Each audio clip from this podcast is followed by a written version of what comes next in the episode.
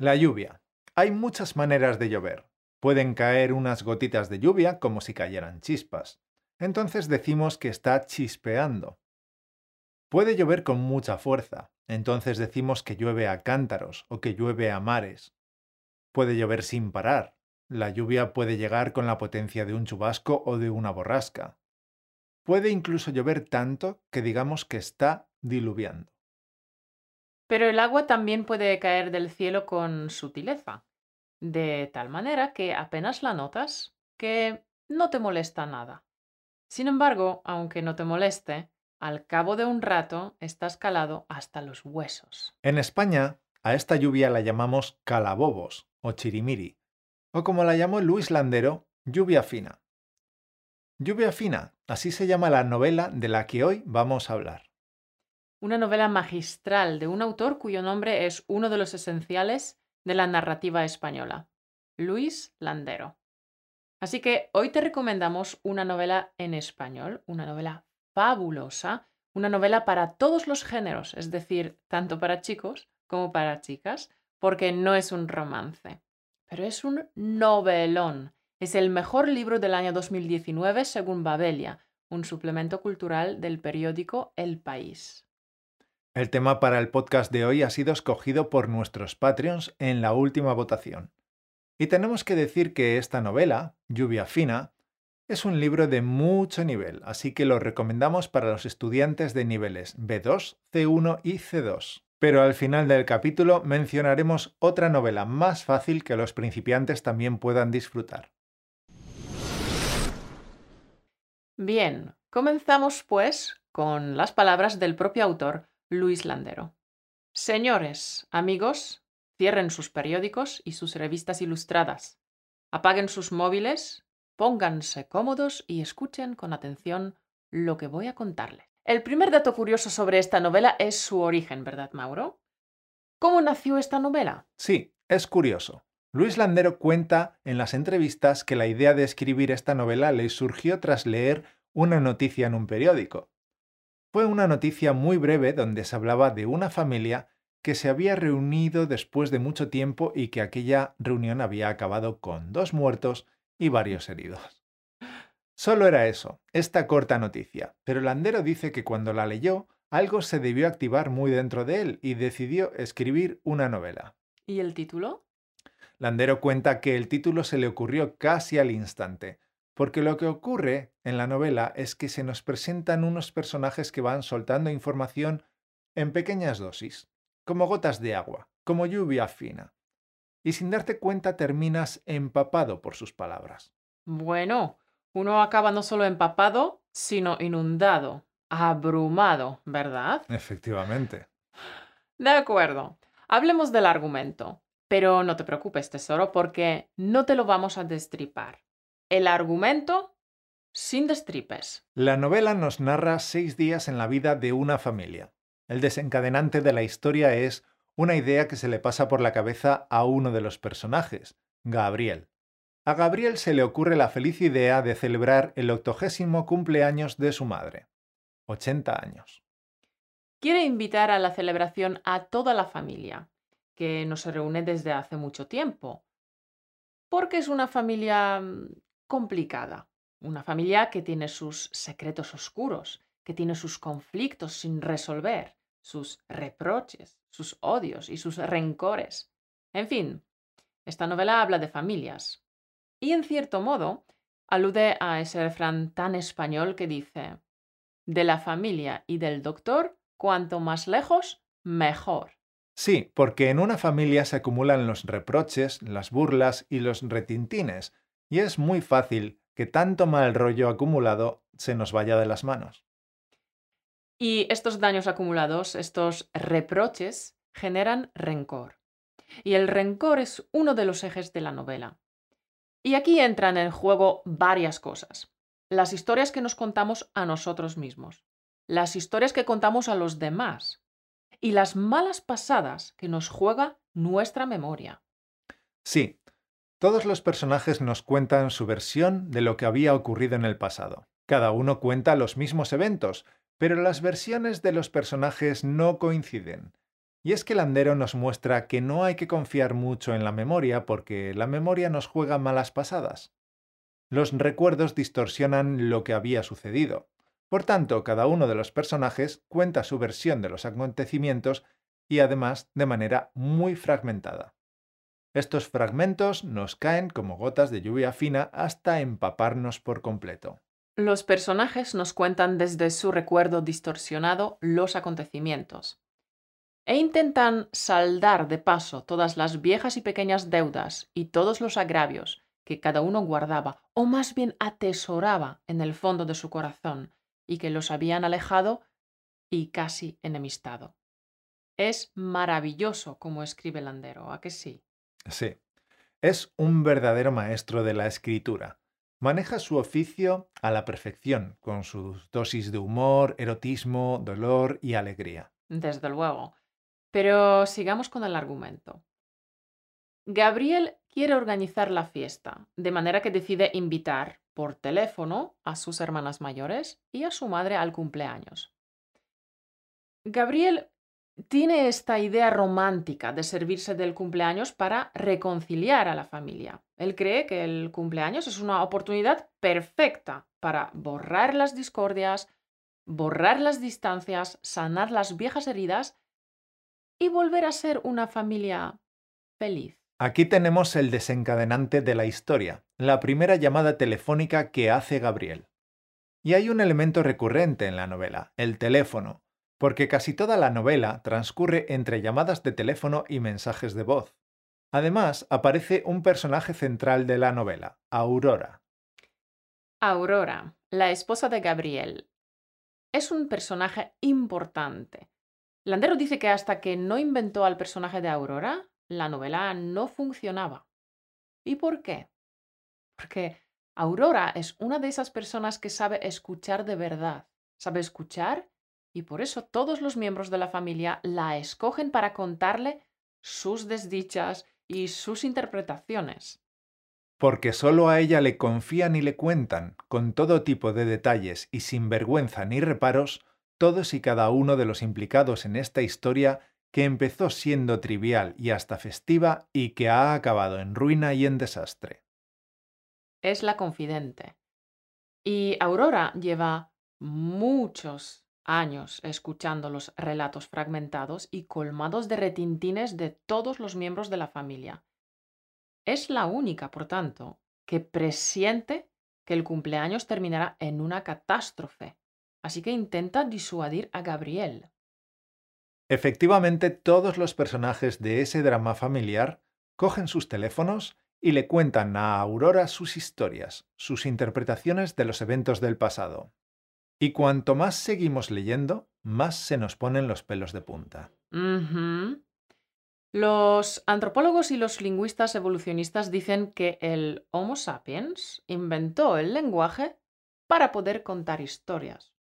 Entonces la pregunta es, ¿contar historias nos salva o nos condena?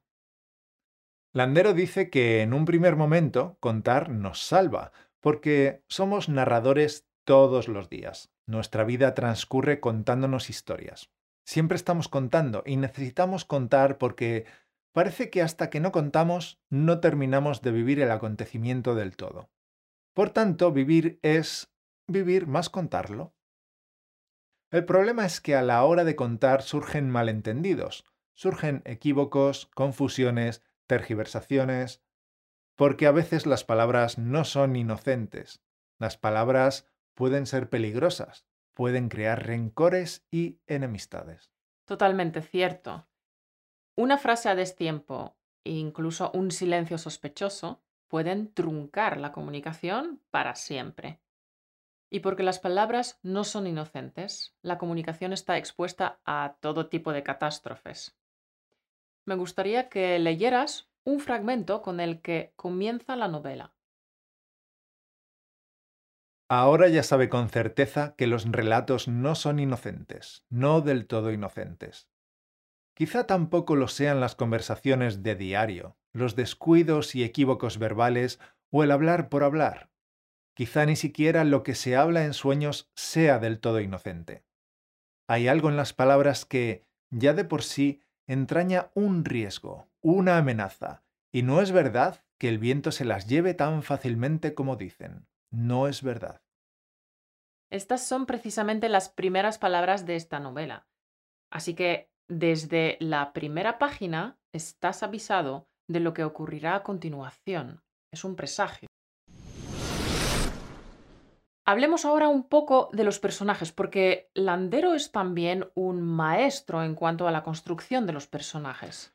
Sí, los personajes son multidimensionales, no están en absoluto estereotipados, están llenos de matices, son profundos y densos, y son creíbles. Ya hemos mencionado a Gabriel y a Aurora, pero hay otros dos personajes muy interesantes que aparecen en la historia, Horacio y la madre. Horacio, el ex esposo de Sonia, la hermana mayor, y el amor eterno de Andrea, la hermana pequeña. Ya te puedes imaginar, tesoro, los antagonismos que ha generado este triángulo amoroso. Ok, entonces tenemos a Horacio y a la madre. La madre es una suerte de Bernarda Alba, el personaje de Federico García Lorca. Esa madre tirana y castradora. Sí, la mamá siempre erguida y severa, con los labios siempre fruncidos. La madre pesimista, hermética, agorera y de espíritu fatalista. Estos dos personajes, Horacio y la madre, parecen ser el origen de todos los agravios y rencores. Aunque también Gabriel levanta las ampollas porque es el hijo favorito de mamá. Hmm, cierto. Y Gabriel es un personaje desconcertante, capítulo a capítulo. Yo diría que casi bipolar, que pasa rapidísimamente del blanco al negro. Está lleno de dobleces. Vale, creo que contar más sería hacer spoilers, así que paramos aquí. Pero hay que decir que este novelón tiene grandes giros en la trama. Cierto. Muy cierto. Hay giros sorprendentes. Todos esos giros ocurren en pasado, en el interior de los personajes. Pero Lluvia Fina es también una novela de diálogos. Es cierto que no son diálogos fáciles, puesto que sin aviso al lector le cambian de tiempo y de lugar. Y además, muchas veces Aurora relata el diálogo en su cabeza. Landero trenza diálogos paralelos, enreda unos discursos con otros de tal modo que la historia se cuenta casi de corrido en el mismo plano, aunque se haya desarrollado en niveles distintos. Sin embargo, un lector avispado y acostumbrado a este tipo de escritura no tendrá problemas para saber quién habla en qué momento, porque Landero es también un maestro en caracterizar a sus personajes. Uno sabe perfectamente quién habla en qué momento. En este sentido, hay similitudes entre la técnica narrativa de Luis Landero y Vargas Llosa. Y un lector más curtido no solo no tendrá problemas, sino que disfrutará de los diálogos como un enano o una enana, porque el libro fluye. Supongo que ya te has dado cuenta, tesoro, de lo mucho que nos ha gustado esta novela. De hecho, yo la he leído ya dos veces. No nos queda más remedio que recomendar esta novela hasta el hartazgo. Fue una de mis mejores lecturas del año pasado. Y si aún no te hemos convencido para que la leas, te dejamos el tráiler del libro en nuestro blog. En este tráiler de dos minutos, el autor mismo, Luis Landero, te convencerá de que la leas. Campeón, te recomendamos leer esta novela de Luis Landero, una historia conmovedora, una historia contada desde muy dentro, y una historia que nos dejará reflexionando sobre la fuerza de las palabras y de ciertos silencios. Porque no vivimos propiamente hasta que no narramos lo que nos ha sucedido. Resumiendo, Lluvia Fina relata la historia de una familia literaria que tiene un reflejo en muchas familias de la vida real. Lluvia Fina hace hincapié en el valor de las palabras, en que las palabras no son inocentes. Lluvia Fina trata también sobre cómo manipulamos la memoria y el recuerdo a nuestro antojo para salir bien parados, y sobre los silencios cargados de insultos y reproches. Landero utiliza un narrador que relata lo que va ocurriendo en la historia y lo mezcla con los diálogos que cada uno de los protagonistas mantiene con Aurora. Y todo esto va sucediendo con una admirable uniformidad, con una finura narrativa que no he podido dejar de admirar. Prosa fluida, precisa y manejada con maestría para crear armonía y tensión al mismo tiempo, para que el lector desde el principio se vea implicado en la historia. De la mano de Gabriel y sus dos hermanas revivimos un pasado que cada uno percibió de una manera diferente, que cada uno recuerda a su manera, dejando que el propio lector decida qué versión es la verdadera o si, tal vez, lo son todas y ninguna al mismo tiempo. Al final es sorprendente, pero tendrás que descubrirlo por ti mismo. En Lluvia Fina, Landero vuelve a desplegar sus dotes narrativas. Es alucinante su elección del léxico, su lenguaje acertado y su capacidad para decir lo que quiere decir con absoluta naturalidad. No cabe ninguna duda de que es un clásico de la narrativa española contemporánea. Bueno, pues ahora mencionaremos un libro más apto para principiantes. Niebla en Tánger, de Cristina López Barrio. Se trata de un libro sencillo, una aventura con tintes detectivescos. Esta novela fue finalista del Premio Planeta en 2017. Tiene una extensión de poco más de 250 páginas, muy adecuado para que un principiante se adentre en la lectura de novelas en español sin verse abrumado por la técnica narrativa ni por un vocabulario recargado. Una lectura ligera para practicar el español sin tener que recurrir a la literatura juvenil. Y nada más. Si te ha gustado el podcast de hoy y quieres que te contemos sobre más libros de autores hispanohablantes, danos un me gusta. Déjanos un comentario diciéndonos si ya conocías a Luis Landero y qué libros suyos has leído. Y si no, cuéntanos en los comentarios qué autores hispanohablantes te gustan, qué libros te han encantado y cuáles nos recomiendas. Será un placer aprender de ti y saber cuáles son tus gustos lectores. Y no dejes de ver el tráiler de Lluvia Fina que te dejamos en nuestro blog. Y colorín colorado, este podcast se ha acabado. Nos vemos la semana que viene. Cuídate mucho, campeón. Un beso.